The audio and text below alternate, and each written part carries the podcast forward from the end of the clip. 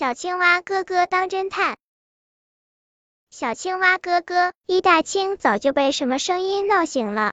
哥哥，哥哥，这是谁的叫声？和自己那么相像。小青蛙哥哥好奇的寻找起来。他一找找到花母鸡的家，花母鸡正在伤心的哭着。哥哥，哥哥，哥哥，原来花母鸡昨天生了一个大蛋，不知被哪个小偷偷走了。小青蛙哥哥可生气了，他说：“我一定要查出谁是可恶的小偷。”在边上看热闹的小刺猬说：“你又不是猎狗，闻不出小偷的气味，你当不了侦探。再说，你个子那么小，小偷会怕你吗？”我有一颗聪明的青蛙脑袋，我对付得了。小青蛙哥哥在花母鸡门前仔细寻找。最后，他在路边一块尖石头的边上找到几根灰黑色的毛，尖石头边上还留着一点血迹。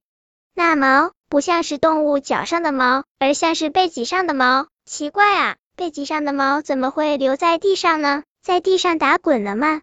小青蛙哥哥一想就想出了答案，他叫小刺猬去把老鼠兄弟鼠大黑和鼠二黑找来。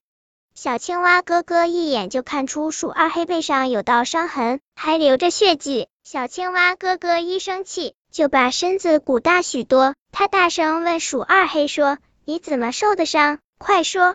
鼠二黑说：“树树树皮上蹭的。”小青蛙哥哥一听更生气了，把身子又鼓大了许多。胡说！你看，这是你们留下的证据。还不快说！小青蛙哥哥举起手中的几根灰黑色的毛说：“瞧着比平时大出两倍的小青蛙，鼠二黑心慌了。我我们偷了花母鸡的蛋。”小青蛙哥哥瞪大眼，身子又鼓大了许多。他说：“还不赶快把蛋给送回来！”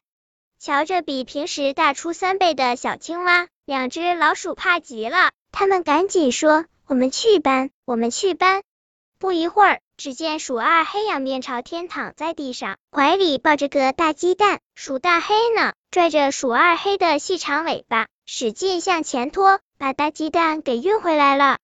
小刺猬一见乐了，他说：“原来老鼠是这样偷鸡蛋的，小青蛙真聪明，一猜就猜出来了。”小青蛙哥哥说：“我不是猜，是侦探出来的。”看着花母鸡太太抱回了自己的鸡蛋。小刺猬佩服的说：“小青蛙哥哥，你真是一个了不起的大侦探。”小青蛙哥哥扑哧一笑，把肚子里的气都泄掉了，他又变回到原来那样大小。